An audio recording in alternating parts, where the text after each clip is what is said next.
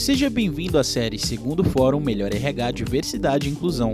Neste episódio, você vai acompanhar o painel Pedir ajuda faz diferença? Muitos gestores se sentem perdidos na hora de traçar um plano de diversidade e inclusão.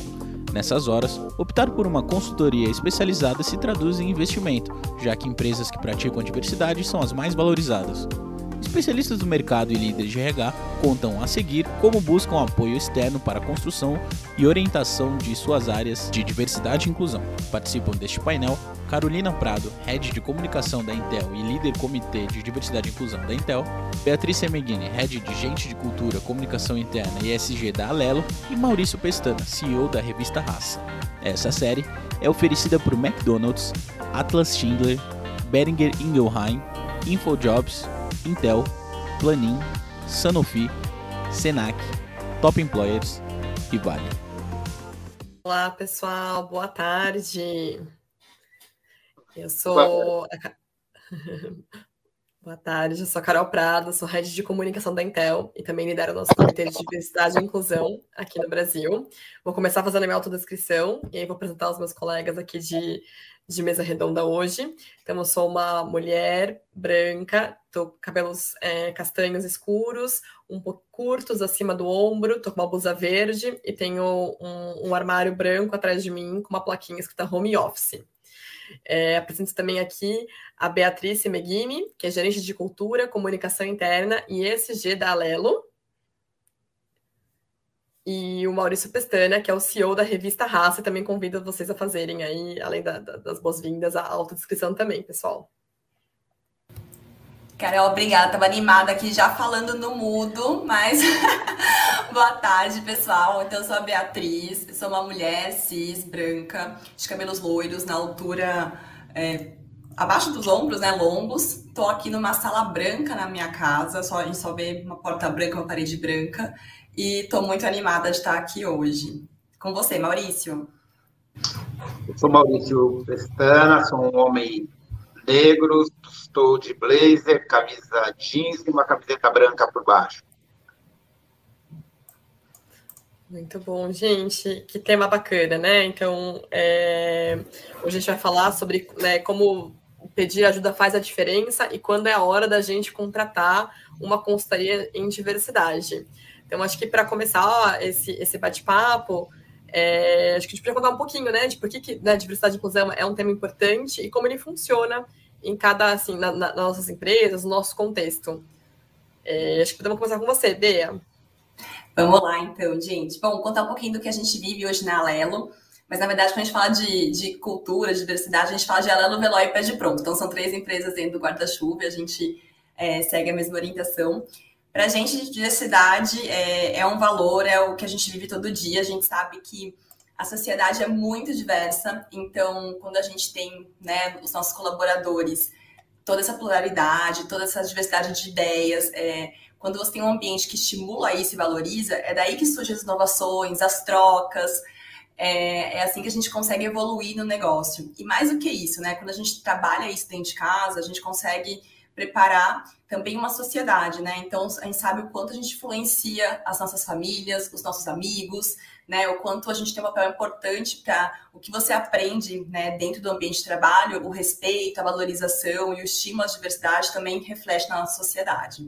E aqui na Lela a gente começou a trabalhar a diversidade é, desde quando a gente foi criada, 19 anos atrás, e tivemos uma evolução ao longo do tempo. Então, passamos de uma pequena, um pequeno grupo, que é o, é o TODES Diversidade e Inclusão, que tem hoje é, começou com um grupo muito voluntário, então os colaboradores quiseram fazer parte, viram que a gente estava fazendo esse movimento para trazer a diversidade para a estratégia da organização e se animaram. A gente tem quatro grupos de afinidade, né? Mulheres, pessoas com deficiência, pessoas negras e LGBTQIA+. E a gente começou com assim, com os colaboradores e fomos crescendo, né? Passando cada vez mais ter relevância, estamos dentro de gente transformação. E recentemente esse ano a gente criou uma área de SG, é, que eu estou à frente com a equipe, então hoje a gente tem uma área dedicada a isso, que é uma, a gente é, é uma grande conquista, porque mostra a importância mesmo do tempo para a organização. E com a criação dessa área nesse ano a gente consegue cada vez mais ter recursos, né, para avançar nesse tema. E sempre com os nossos colaboradores juntos, porque sem os grupos de afinidade, realmente a gente não tem como avançar.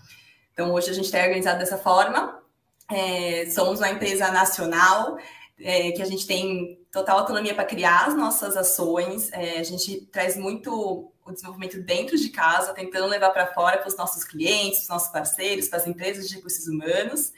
É, e hoje a nossa atuação está bem focada nisso, né? Nos quatro grupos de, de, afinidades e com uma área dedicada, mas contando muito com os colaboradores. Como que é aí na revista, Maurício? Conta aí um pouquinho. Bom, é, eu para falar de diversidade eu tenho que falar um pouco da minha trajetória profissional e de trabalho, que ela é bastante extensa. É, como homem negro e como um homem que sempre esteve é, na atividade, trabalhando é, pela igualdade racial, pelos direitos humanos no Brasil. Obviamente, muito cedo eu percebi que a sociedade brasileira ela é totalmente desigual, que exclui principalmente negros e negras é, em todos os cargos de direção ou em todos os espaços de poder. Então, o meu trabalho começou com essa minha luta, com esse meu ativismo, com essa minha militância pela igualdade racial no Brasil. Esse trabalho ele evoluiu, ele passou por diversas fases. Eu primeiro fui para os movimentos sociais, é, trabalhei muito, muito trabalho para o terceiro setor, para entidades do movimento negro, entidades como o Instituto da Mulher Negra, que é o GLEDES, é, MNU e, e várias outras instituições, e comecei a trabalhar também com é, instituições governamentais. Então, eu fiz muitas cartilhas, muitas produções de materiais denunciando as desigualdades, mas sempre na área da educação. Então, fiz trabalhos para prefeituras, para governos, governo de estado, até é, vir a ser diretor da revista Raça. Virei diretor da revista Raça. A Raça é uma revista que tem já 26 anos de existência. É uma revista também que surge no Brasil para contestar essa grande defasagem essa grande diferença, a grande exclusão de negros na imprensa. É a principal revista, é o principal veículo de comunicação é, do país. Comecei a trabalhar na revista Raça, fiz sete, fui sete anos diretor executivo, e aí eu fui para talvez o cargo máximo que eu tinha atingido até então. Eu fui secretário da Igualdade Racial aqui no município de São Paulo.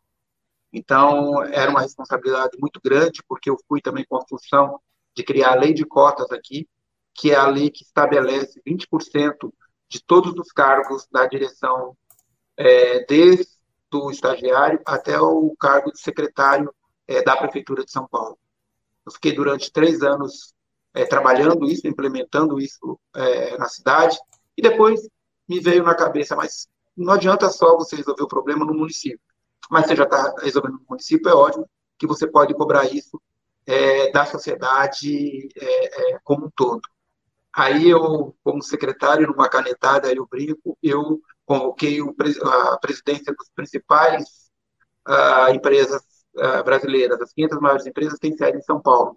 Então eu convoquei os presidentes dessas empresas, fiz o fórum São Paulo Direto, eh, São Paulo Diverso, e nesse fórum eu chamei as empresas para perguntar onde é que estavam os negros e as negras nos cargos é, é, de liderança dessas empresas. Bom, ninguém sabia, eu falei, então vamos fazer uma pesquisa e saiu a primeira pesquisa, foi financiada pelo BID, Banco Interamericano, que mostrou que apenas 4,6% dos cargos de liderança nas grandes empresas são ocupados por negros no Brasil. A partir daí, eu comecei a provocar essas empresas para que mudassem.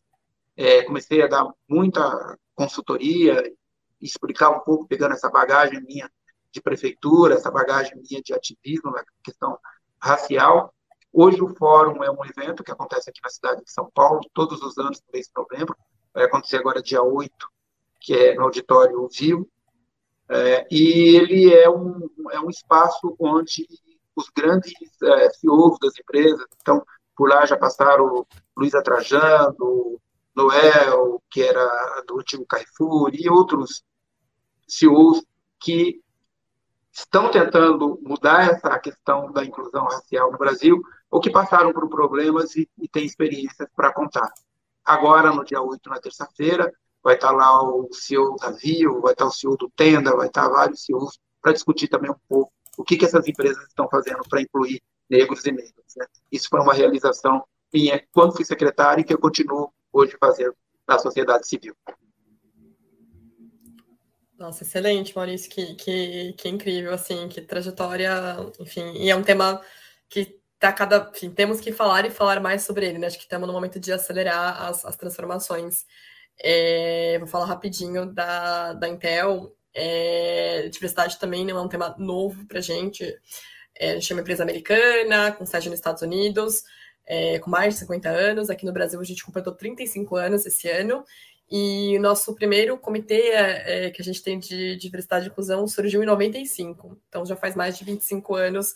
E como acho que a, que a Beatriz trouxe muito bem, a gente tem acho, cada vez mais evoluído nessa jornada. E, e, olhado, né, com, enfim, cada, cada, passo, onde nós estamos, e tem muita coisa por fazer, né? E muita coisa foi feita, tem muita coisa bacana de compartilhar e de se orgulhar nessa em prol da diversidade e inclusão, mas com certeza tem, tem muita coisa para ajustar e para a gente é, melhorar como empresa. E acho que quando as empresas melhoram, a sociedade também melhora, né? Como você trouxe esse dado de, de negros no mercado de trabalho, de negros na posição de liderança, a gente sabe que se a gente inclui as pessoas de verdade, a gente não está mudando só o cenário das empresas, que, é importante por inovação, por uma série de questões, mas também está mudando o mundo de uma certa forma. E, e nesse contexto, acho que eu já emendo a, a, segunda pergunta aqui, o segundo tema, que é como foi buscar, né, a decisão de buscar uma consultoria e por que, que é importante, né, e quais lições a gente poderia compartilhar. É... Vou falar para vocês, um dos um, um spoiler, vou chamar a, a, a Beatriz para contar a história da Lelo primeiro, mas é, chegou um ponto que aqui na Intel a gente olhou e falou assim, nossa, temos bastante coisa que a gente conseguiu fazer, né? Nós com é, a gente espelhando o que o nosso headquarter faz nos Estados Unidos, o que, que a gente tem na América Latina, mas precisava dessa, dessa questão local, né? Então, é, exatamente por esses dados que você trouxe, Maurício, a gente falou, putz, tem coisas tão Brasil, tão, tão específicas do nosso país, e aí foi quando a gente também precisou, de, né, pedir ajuda é, e, e, contratamos aí nossa, nossa consultoria. Mas queria também ouvir de você, Beatriz, como é que foi esse processo, enfim, como é que surgiu essa demanda? Nossa, cara, eu acho que, acho que a gente tá, comentava bastante disso aqui, que é a jornada, né? Pra gente realmente não é o fim, é, é como você constrói essa história, né? Você me falando isso de como foi para vocês na né? Intel, acho que faz muito sentido. Aqui é, é, é, bem isso mesmo, a gente começou muito a gente fala aqui de 2003 até 2018, que é quando a gente chama da nossa zona de conscientização aqui de diversidade, a gente estava muito contando com ações de engajamento, é, com os nossos colaboradores para tocar no tema.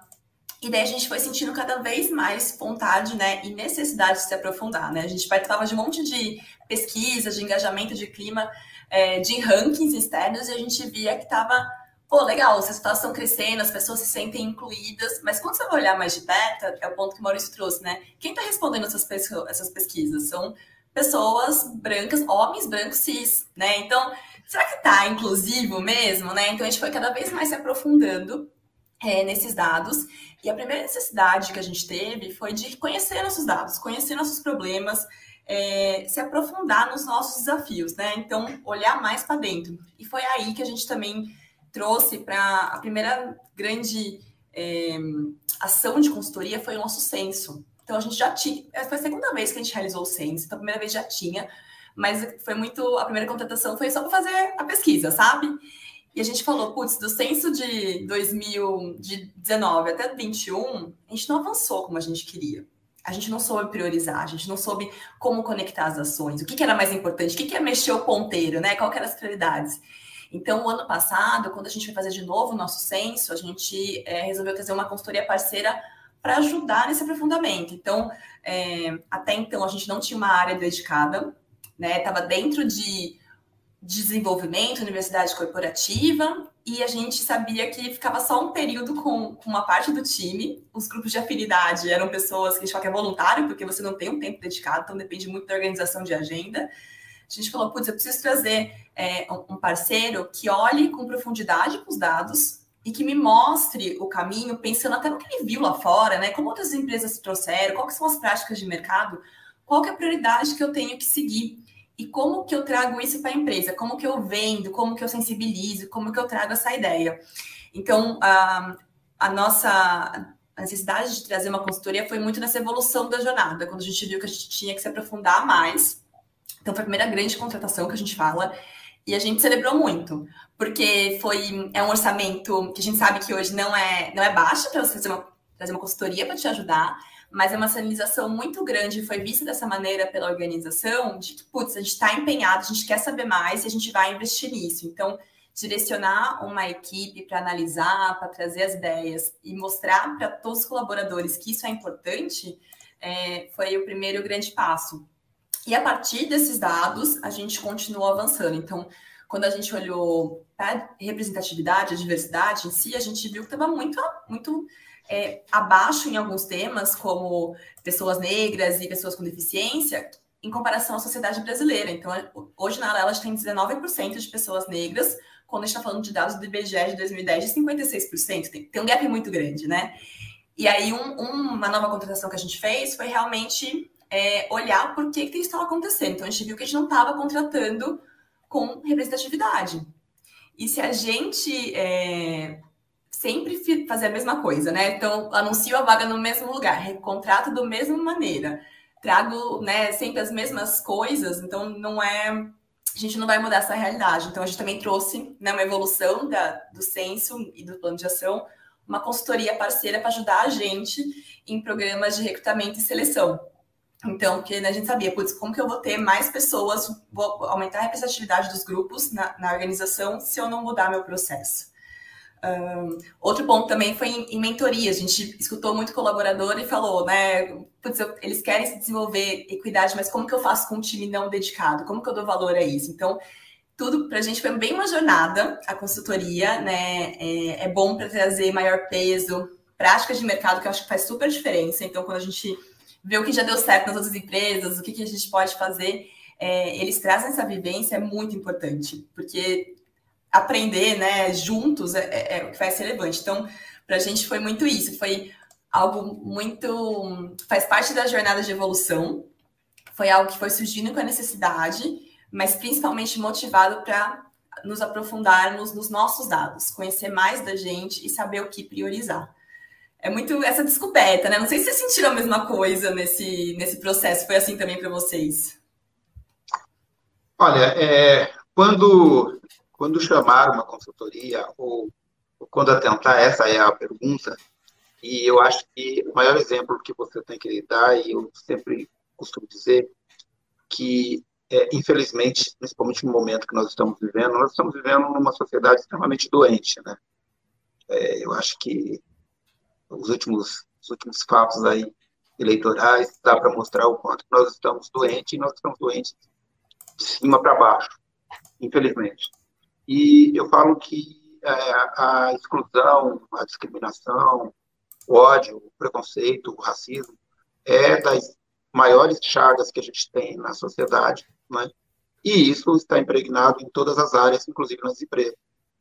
Eu acho que o momento de você chamar uma consultoria é quando você percebe que você está doente. Quando você percebe que você está doente, é só você olhar no envolto da sua empresa, da sua direção, qual é o número de negros, de mulheres que está na direção. E se você pegar o maior número é, de empresas é, boas, grandes, boas, que eu digo boas, boas de trabalho, sonho de consumo de todo trabalhador, você vai ver que na sua direção, nos seus conselhos, a presença de negros e a presença de mulheres é pouco. Então, este é o momento de você chamar um médico. Ou seja, essa doença, que é uma chagas, que é uma doença da própria sociedade, ela também está impregnada nas instituições como as empresas. E aí, é aquilo, eu sempre dou esse exemplo de sociedade doente, empresas doentes, e o médico é a consultoria. E aí você pode chamar um médico recém-formado, você pode chamar um médico mais experiente, você pode chamar um bom médico, é, e você pode chamar um médico meia boca também para falar assim, olha, se me passa um melhoralzinho e tal, né, que eu já estou me sentindo melhor e eu vou continuar. Se você quiser realmente é, fazer um tratamento e melhorar a tua saúde, você vai chamar um bom médico, de preferência que tenha boas referências, de preferência que esteja no mercado há muito tempo e que conheça um pouco dessa doença. Eu acho que aí a sua empresa vai melhorar. Quando você chamar esse médico, eu chamo de, de consultoria, obviamente, como todo paciente doente, a primeira coisa é uma pesquisa. Ele vai fazer assim, para ele dizer que remédio que você que ele precisa dar, ele vai fazer o diagnóstico. Então, a primeira coisa é a pesquisa na tua empresa. É, quantos negros tem, quantas mulheres tem, onde eles estão, né? Porque eu já dei consultoria para a empresa que o, a, a direção já veio e falou, não, aqui 70% dos nossos funcionários são negros e tal, né? Aí era uma, era uma empresa que fazia asfalto, né? Que, que tinha os, os, os, trabalhadores, tinha os trabalhos mais insalubres com baixo salário. Aí, eu, tudo bem, né? Agora eu quero saber o seguinte: como é que está a direção da sua empresa? Quem são os diretores? Quem estão nos cargos de comando? Então, era uma empresa tão doente quanto qualquer outra que não tivesse 80% é, da, da, da, dos seus funcionários formados por negros e negros. Então, o que eu sempre digo é, primeiro, é ter a consciência de que você tem um problema que não é um problema seu, não pense que é um problema, é um problema da sociedade brasileira. O Brasil é um dos países mais desiguais do mundo, é o maior país negro fora da África, é um país que mais da metade da população se autodeclara negra. É, o Brasil é um país que, né, até que termine esse governo, é um país que não tem um ministro negro, é um país que não tem um secretário negro no estado, não é o, o caso de São Paulo, é um estado, é uma cidade que não tem secretário. Então, ou seja, há um, a uma coisa que vem desde a área pública e vai descendo para as camadas mais elementares, onde há poder, onde há caneta, onde há decisão, não há negros negros. E na empresa, na, nas empresas não é diferente. Quando você detecta isso e você quer construir uma sociedade melhor, e aí você começa, bom, depois teve esse diagnóstico, essa consultoria vai dizer, você vai ter que começar o seu processo de seleção, tem que ser diferenciado, você tem que ver os seus viés inconscientes, que todo mundo fala, mas também atente para os seus viés conscientes, porque existem muitos viés hoje conscientes, sempre tiveram, mas eu acho que tem até aumentado, porque agora a gente está tirando os viés inconscientes da frente, está aparecendo os conscientes. Porque também com os avanços, não só na área educacional, na área do trabalho, na área econômica da comunidade negra no Brasil, porque por mais pressionado que seja, você tem hoje pessoas mais preparadas, então, também há uma, há uma contra-reação né, de quem gostaria que a sociedade continuasse como está. Então, hoje você tem também os viés conscientes. Não, os negros já foram longe demais, já está bom, já é mimimi, mas vocês vão insistir vão levar isso até quando? Né? Porque nós temos, volto a repetir, uma sociedade cada vez mais doente. Né? E depois ainda do, do, de uma pandemia e tudo mais. Então, eu acho que o momento de você chamar a consultoria é o momento que você detecta. É só você fazer, eu costumo o, o fazer, é, eu costumo dizer que é o teste do pescoçômetro, né? Você olhar em volta na tua, na, na, na tua estrutura, né? Onde é que estão os negros, onde é que estão as mulheres e como estão os negros e como estão as mulheres nessa estrutura. Ah, não está legal? Então você tem que chamar uma consultoria e a consultoria é a que vai te ajudar a melhorar. Eu, eu hoje posso dizer que algumas empresas participam do Fórum Brasileiro, que eu escolho, escolho muito bem, elas estão bem ranqueadas, elas estão dispostas a, a, a, mudar isso. Existem empresas que eu acho assim muito legal, algumas que, que, eu, que eu consegui convencer, que eu dei é, consultoria, que já tem assim uh, metas, né? Olha, até 2030, sabe, a metade dessa diretoria aqui tem que ter mulher, tem que ter afrodescendente, tem que ter diversa. Elas estão fazendo isso, primeiro, porque elas querem realmente construir um país, um mundo melhor. Mas elas estão fazendo isso também porque elas sabem que a Nasdaq está cobrando, a B3 está cobrando. Se você quer pontuar, você vai ter que ter diversidade, porque há uma pressão do mercado, há uma pressão dos consumidores, há uma pressão do Brasil, há uma pressão de fora, uma pressão de tudo quanto é lugar. A gente tem que construir um mundo melhor, porque o mundo que aí está, essa sociedade doente não pode continuar. Então é isso. É esse o momento que você tem que contratar uma consultoria, chamar, chamar, como eu digo, os médicos. O Maurício, esse é um ponto bem legal de, das metas, porque para a gente foi muito isso. Tá bom, eu quero pôr meta, quero pôr compromisso, mas quanto que eu ponho, né? Como que eu sei quanto eu posso avançar? O que é um fato realista, né? Como que eu posso aumentar o número de, de pessoas negras na organização? Então, acho que isso a consultoria ajuda muito, né? Saber esse é, qual que é esse avanço, né? Não sei se para você, Carol, foi assim também, essa dor também ou não. Total. Nossa, não, eu acho enfim, perfeita a fala de vocês dois. Compartilho de, de, de, de, muito disso, assim, aqui, aqui na Intel. É, por ser uma empresa que tem essa sede nos Estados Unidos e que a gente tem, tem um, um plano bem, bem estruturado para atrair diversidade e também de inclusão, né? Porque a gente sabe que não basta só atrair, a gente tem que querer que as pessoas fiquem aqui, que elas possam ser elas mesmas, que elas tenham voz para realmente funcionar. É... E a gente fez um piloto, faz cinco anos nos Estados Unidos, é, não, faz sete anos nos Estados Unidos, na verdade, foi em 2015, que a gente se comprometeu a ter uma representação total na Intel da sociedade né, americana. E a gente colocou essa meta para 2020 e a gente alcançou essa meta em 2018, dois anos antes. É, e foi super impactante, foi super enfim, importante para a gente. E agora a gente falou assim: não, então a gente quer fazer isso no resto do mundo também. Né? Então a gente colocou para 2030 ter isso em todos os países. E aí, quando a gente veio para um país que nem o Brasil, que é um país muito diverso e, por outro lado, como o Maurício trouxe, muito desigual em muitas questões, a gente falou, sozinhos a gente não vai conseguir de jeito nenhum, né? A gente precisa de uma ajuda, tanto na parte de, de contratação e, e de adaptar o plano que a gente tem, que foi muito bacana feito lá, para nossa realidade, porque é completamente diferente, né? Cada país tem a sua história, né? Tem a sua, a sua construção, enfim a gente tem temas né, na sociedade brasileira que não existiram em outros lugares do mundo, né? Enfim, tá trazendo para a questão de, de, raça, por exemplo, foi a maior escravidão no mundo, né? Assim, é um absurdo que a gente viveu aqui. E a gente tem, tem essas questões até hoje, né? Então, muito sérias e muito, enfim, intrínsecas na sociedade. Então, é, foi nesse momento assim que a gente olhou e falou assim, não, a gente quer muito alcançar essa meta, né? Que, que a gente tem, porque a gente acredita muito nisso, né? Enfim, é, e também porque, como a falou, né, é, é, o futuro, empresas que não olham para isso, elas não vão ter nem pessoas que queiram trabalhar nelas no futuro, né? Porque as próximas gerações a gente sabe que isso é uma das coisas mais importantes para eles. Os valores são muito importantes, mais do que às vezes até salário. Então, e aí a gente falou: não, precisamos de ajuda. É, a gente foi procurar uma consultoria brasileira, porque era isso que faltava para a gente também, né? Ter essa questão dos dados, da questão é, local mesmo do, do país que a gente está. E, e também porque é, acho que tem uma, uma, aquela frase característica santo de casa não faz milagre. Quando é uma consultoria falando, parece que as pessoas escutam mais, dão um pouco mais de atenção, né? Verdade. Muito verdade. Verdade, verdade absoluta. E você estava falando de, desculpe, é só pegar uma carona em algo que você falou. É, quando você vem aqui para o Brasil, é, é, sempre importante dizer, eu, desde que eu comecei a fazer o, o, fórum, é que quem começa a discutir com mais profundidade no Brasil a questão da diversidade são as empresas estrangeiras, principalmente as empresas americanas, por conta de toda a luta contra o racismo que teve naquele país e que ele foi obrigado a implantar políticas é, de ações afirmativas, inclusive as cotas, não só no sistema público, mas também privado daquele país. Então, quando elas chegam aqui, elas chegam já é, com algumas é, experiências de políticas é, voltadas para a igualdade, sobretudo para a questão racial e também questão de gênero.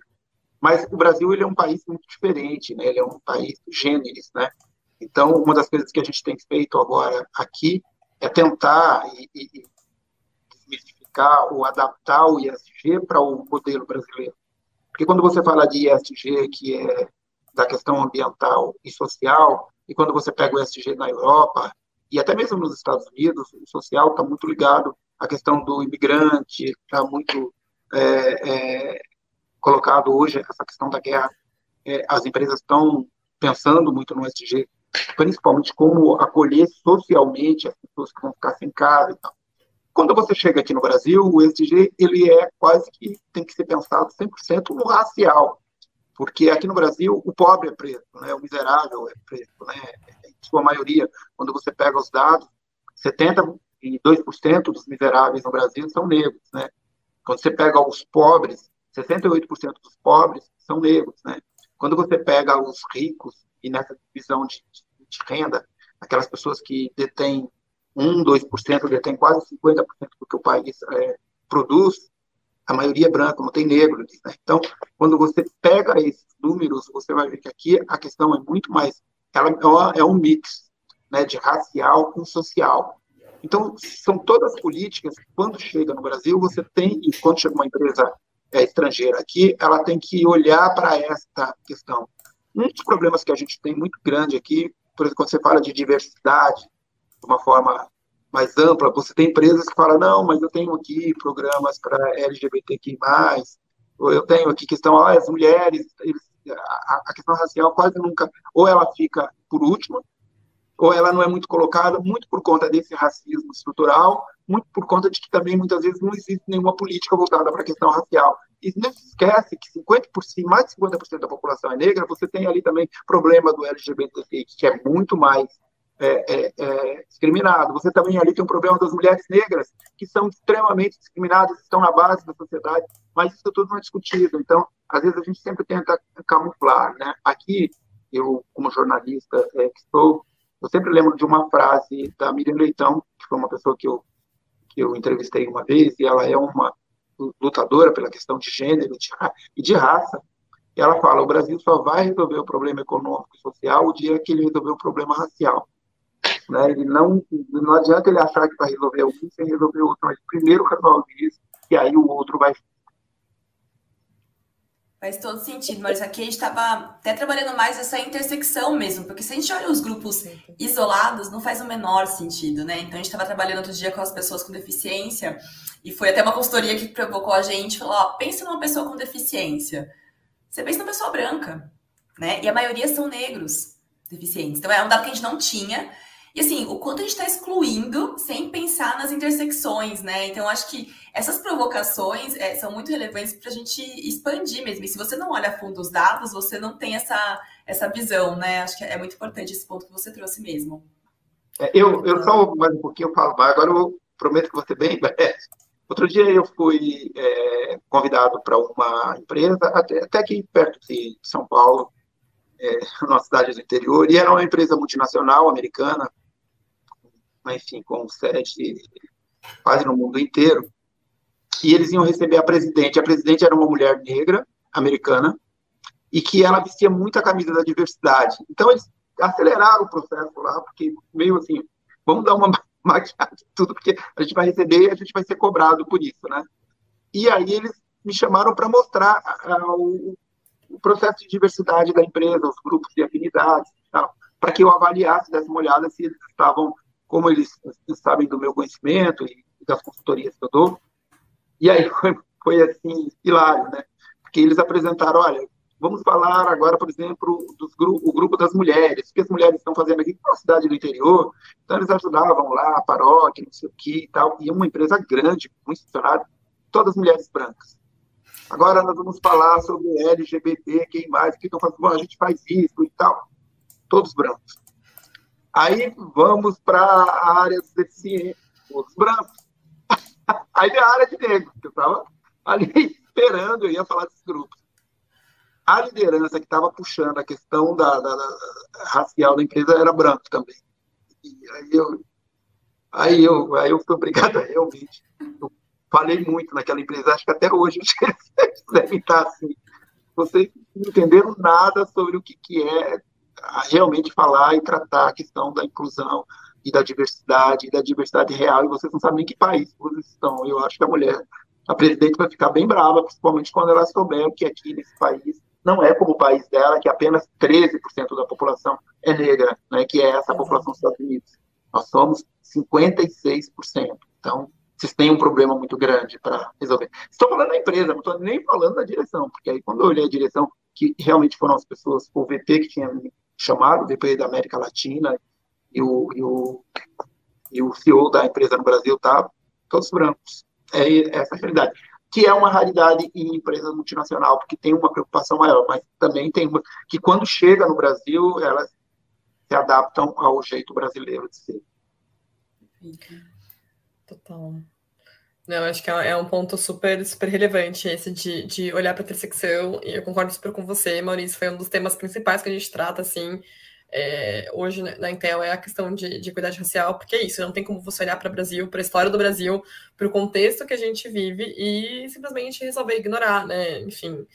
É, e eu acho que também não tem problema nenhum as empresas, acho que essa questão também, que você levantou muito, Beatriz, de, de jornada, né? De você entender que você não está onde você gostaria de chegar mas está em algum passo ali importante da jornada para chegar ali, né? E, acho que é isso, identificar que você tem um problema é o primeiro passo para você conseguir para lá, ter, aí conseguir as ações, né? É, efetivamente implementar e é, trazer essa, essa solução, né? Enfim, essa, essa questão que é, é, enfim, acho que de comum aí, se não em todas as empresas, na maioria, com certeza, no Brasil, né? Senão a gente não seria um país tão desigual.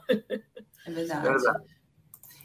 E até, né, esse, esse ponto que o Maurício trouxe, ele deu essa, essa consultoria, né, Maurício? Você contou, você fez essa análise. Se a empresa não estiver aberta para escutar essa opinião, essa consultoria, a gente perde tanta oportunidade, porque a jornada é muito, gente, é de erro. Aqui a gente fala muito, é um, é um valor para a gente, um elemento que é errar, corrigir e surpreender. A gente vai errar, mas a gente não vai repetir o mesmo erro, a gente vai corrigir, a gente vai surpreender depois. Então, quando tiver uma consultoria, tem que estar muito aberto a escutar também isso e aprender, né? Porque pode ser que a direção não tenha visto, é, pode ser que não tinham até então tido noção de interseccionalidade, que foi uma coisa nova. Então, você tem que estar muito aberto e acho que a opinião de fora ajuda a crescer com isso, né? Se você tem que ter o momento de contratar e de escutar. Então, esteja no momento que a empresa está pronta para escutar e evoluir a partir disso.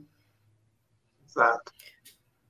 Muito bom, pessoal. A gente está já encaminhando para o final. Passou muito rápido, acho que eu não senti esse tempo passar. Eu queria saber se vocês têm alguma consideração final, enfim, alguma palavra aí para deixar de, de lembrete final para todo mundo que está assistindo.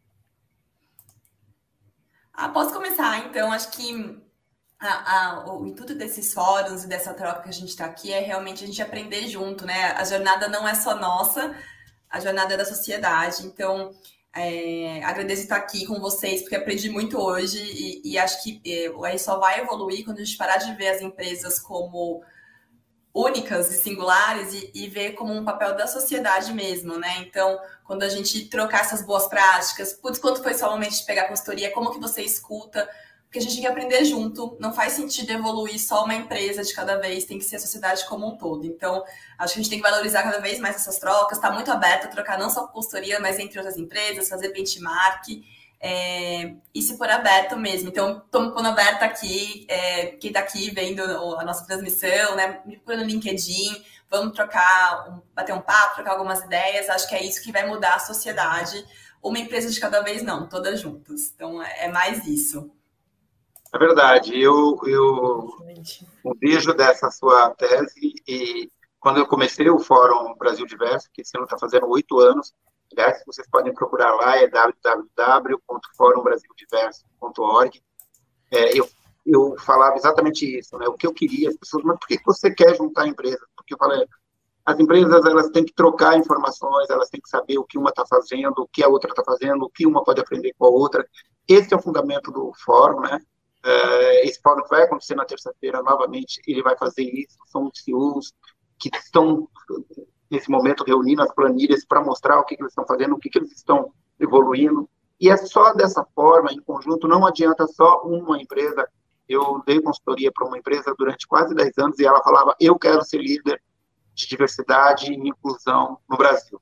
Ela teve um grande problema né, com relação a exatamente isso, e ela era uma empresa que estava fazendo tudo quase certinho, tudo direitinho. Então, por mais que você faça, por mais que você ache que está bem, nem, nem sempre você está tão bem, nem sempre você está tão certo, nem sempre, porque isso é uma jornada, como eu falo e repito, infelizmente, a sociedade brasileira e o mundo, eu acho que está passando por um processo de uma doença muito grande, e o racismo, a discriminação, a exclusão é um dos maiores problemas dessa doença. Então, ninguém vai conseguir ser curado sozinho, vai ser curado quando pede ajuda e com mais pessoas. Então, a gente está aqui para poder colaborar, ajudar e no que ser possível e construir um mundo melhor para nós, para os nossos filhos e para os nossos netos. Obrigado. Tenho só que agradecer. Nossa, perfeito, Maurício. Acho que eu vou finalizar com uma, uma frase que é nossa. A gente tem uma Chief Diversity Officer, né? Lá nos Estados Unidos, que é uma mulher negra, e ela fala uma frase que na diversidade não tem competição. A gente tem que trabalhar todo mundo junto e colaborar, e, é isso. E não tem eu quero liderar, eu quero estar na frente, e a gente compete em produto com outras empresas, em, né, com, com outras questões, mas não na diversidade. Então, acho perfeita a fala de vocês. Também ficou o convite, quem quiser procurar no LinkedIn para trocar, é um dos assuntos que acho que eu mais gosto de, de falar e trabalhar, porque eu realmente acredito nisso, que no, né, é, é, o futuro, né? É o presente e o futuro, a gente precisa acelerar essa transformação. E só para finalizar, lembrando que o fórum está apoiando aqui, né, hoje a Casa Hope, na campanha Adote um Leito. Aqui tem um QR Code na tela para quem puder ajudar a instituição. É, tem uma meta de 30 mil reais e a quantia corresponde ao custo de um leito durante um ano pela instituição. Então, enfim, quem puder fazer as doações. E agradecer, gente. Muito obrigada. Foi um prazer conhecê-los, esse bate-papo, e que venham mais enfim, discussões e, e coisas sobre o tema. Valeu, gente. Prazer. Tchau, tchau. Foi um prazer, foi uma alegria. Tchau, tchau.